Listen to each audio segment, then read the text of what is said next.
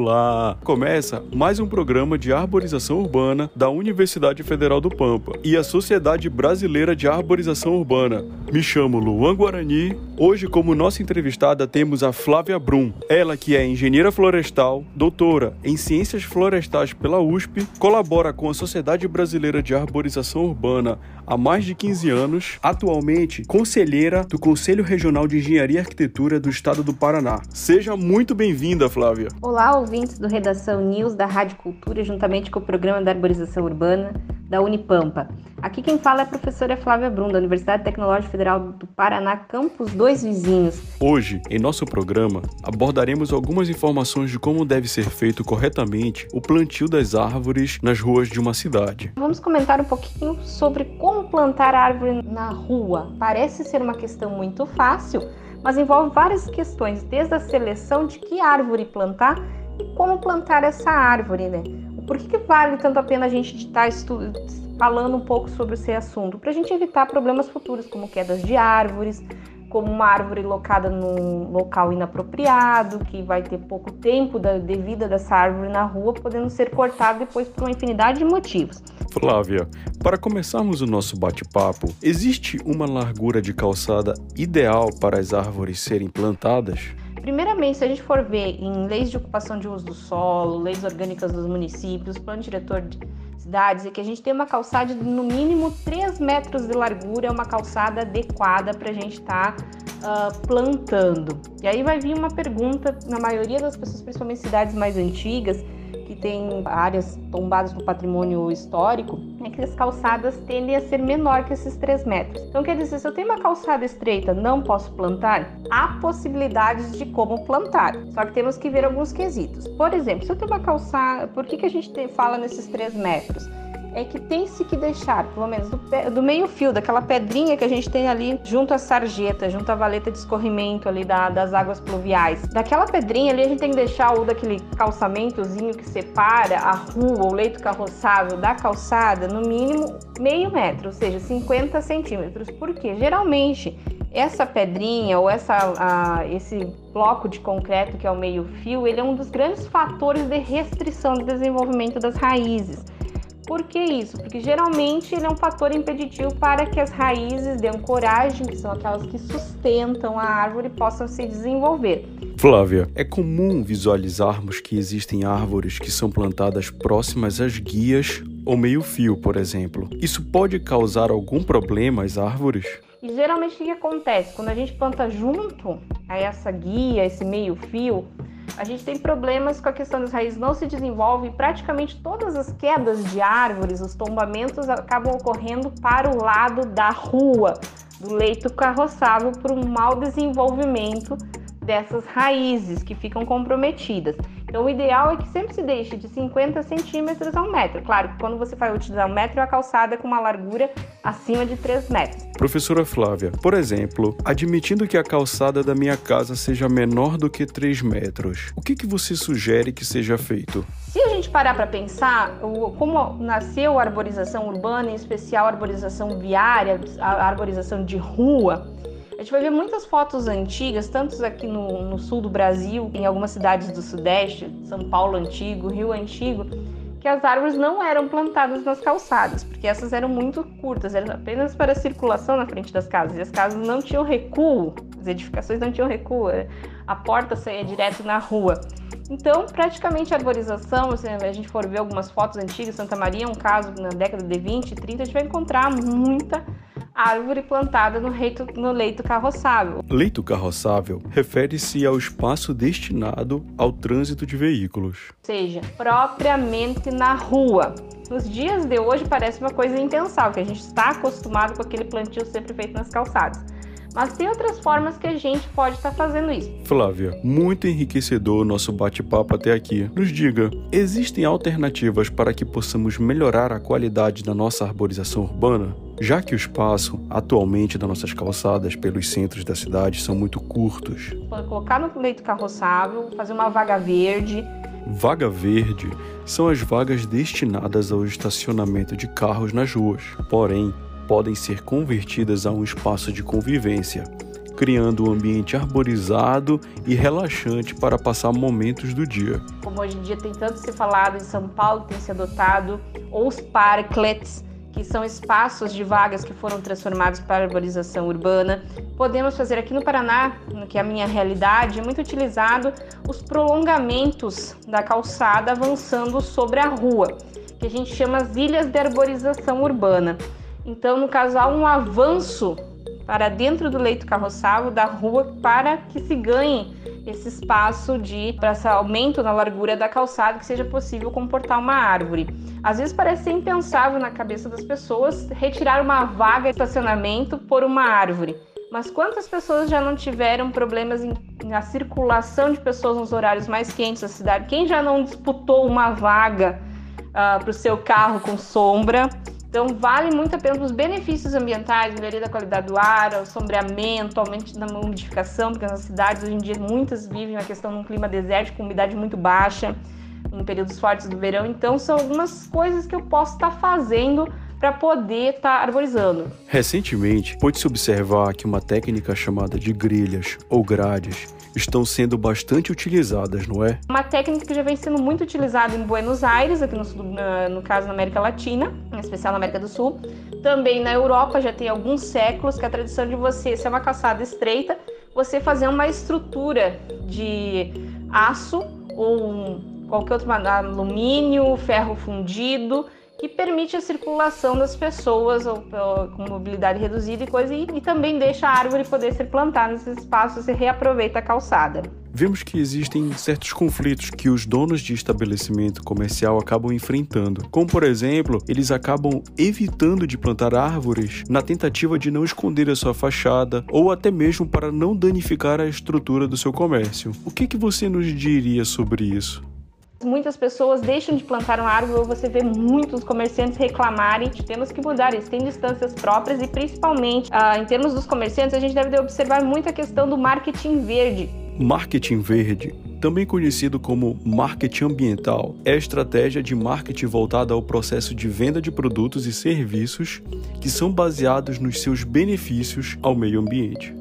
Não é questão de atrapalhar a fachada, é você ter mais ligação com as árvores. Vários estudos, por exemplo, um muito famoso que foi feito nos Estados Unidos, sobre a questão de empreendimentos que tinham árvores na frente da sua fachada, na sua loja, e, e empreendimentos que não tinham. Por incrível que pareça, observava-se que os bairros onde as lojas tinham árvores, sua fachada, aumentava em torno do a atividade de comércio aumentava em 20%. Havia clientes que chegavam a pagar, por exemplo, 10% a mais no preço desses produtos, dessas lojas que, tinham, que tinham sua fachada arborizada, porque viam aquela loja como uma marca de confiança, uma marca fidelizada, porque na ideia da população, do cliente, era uma loja que realmente um empreendimento que estava se preocupando com a qualidade devido à cidade, então não se importava agregar um preço a mais nos produtos. E também o que a gente pode ver em termos de larguras, distâncias, é observar a questão de a gente ter uma distância adequada de infraestruturas urbanas. Por exemplo, um conflito muito comum, às vezes, quando a gente não planeja muito bem o espaço,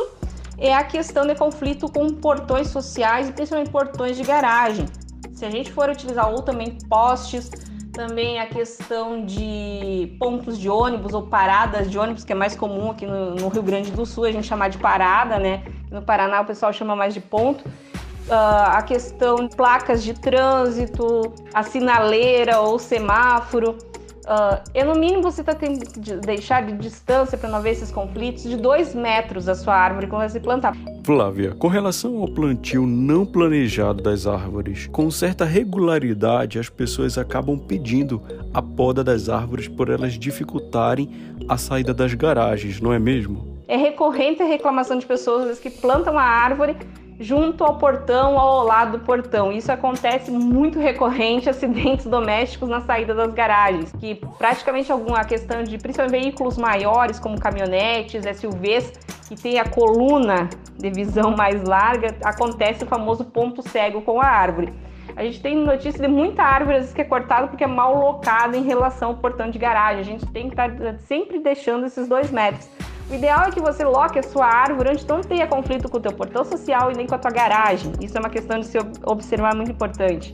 Sem dúvida, contribuições valiosas para que nós consigamos refletir melhor sobre estas questões relacionadas à arborização urbana, Flávia. Muito obrigado até aqui. Mas, Flávia, com relação a um espaço adequado para o plantio das árvores, o que seria um espaço conveniente a isso? O que é um espaço bom? Ou seja, um canteiro bom, uma cova ou berço para acomodar a sua árvore ou futura árvore. Primeiro quesito é a gente pensar que a árvore não cresce em cima de asfalto ou não cresce em cima de cimento, gente. Isso é uma regra básica. Parece até assim tão básico num primeiro momento, ah, eu nem preciso estar falando isso, mas é um dos, dos erros mais comuns de vocês cometerem na hora de erro de plantio. Na cova, gente, ou berço, primeiro. Cova ou berço é um termo que se refere à abertura no solo para que seja feito o plantio das árvores. Comumente, se você pegar qualquer material para plantio uh, que se recomenda, geralmente é um berço ou cova de 60 centímetros por 60 centímetros por 60 centímetros. É um quadradinho, gente, praticamente no formato de uma sacolinha ali. Isso tem problemas sérios, não é o formato mais recomendado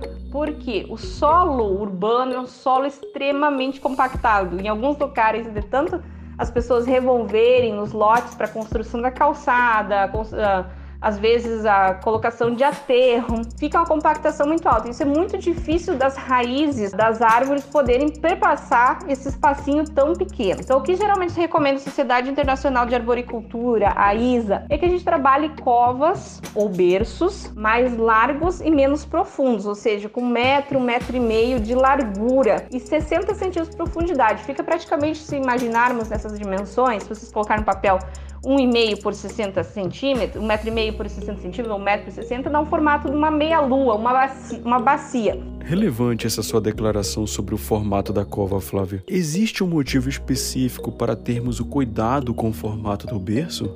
O porquê desse formato, gente? As mudas adequadas para arborização urbana têm em torno de 1,80m, 2,10m até 3 metros. E se você colocar num espaço muito restrito, como 60 por 60 por 60, não vai desenvolver. Essas raízes vão começar a enovelar. O que, que é? Parece que elas se circulam na base da árvore, fica parece que se estrangulando, se enrolando, que parece um novelo que vão acabar estrangulando a base do tronco.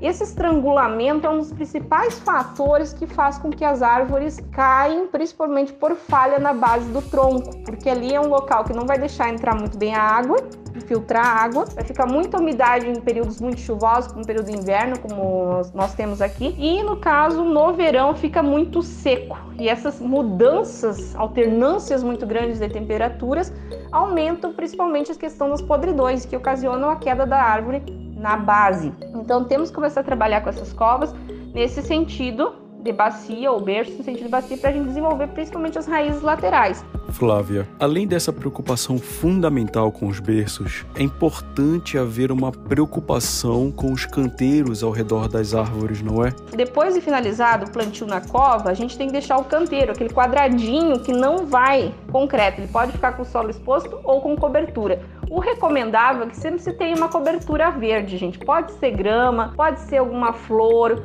pode ser alguma forração. Por quê, gente? O solo urbano, ele é um solo muito pobre em nutrientes. E esses nutrientes são essenciais para o bom desenvolvimento da árvore que vocês estão plantando, além de colocar um adubo no momento do plantio. Eles servem o quê? Para ciclar nutrientes, um bom desenvolvimento da árvore ou seja, uma boa infiltração de água, porque também os solos urbanos são muito carentes de água. Se a gente acha que uma árvore está passando por um período de seca ou de, uh, de restrição de água ou estiagem numa floresta, no meio urbano é o triplo daquela estiagem. Sempre o efeito sente mais. Tanto que as árvores urbanas, às vezes, fica uh, 15 dias, 20 dias, um mês, um mês e meio. Você pode ver que, às vezes, dependendo da temperatura do solo, sempre é mais alta por causa da resistência da, do piso, da calçada.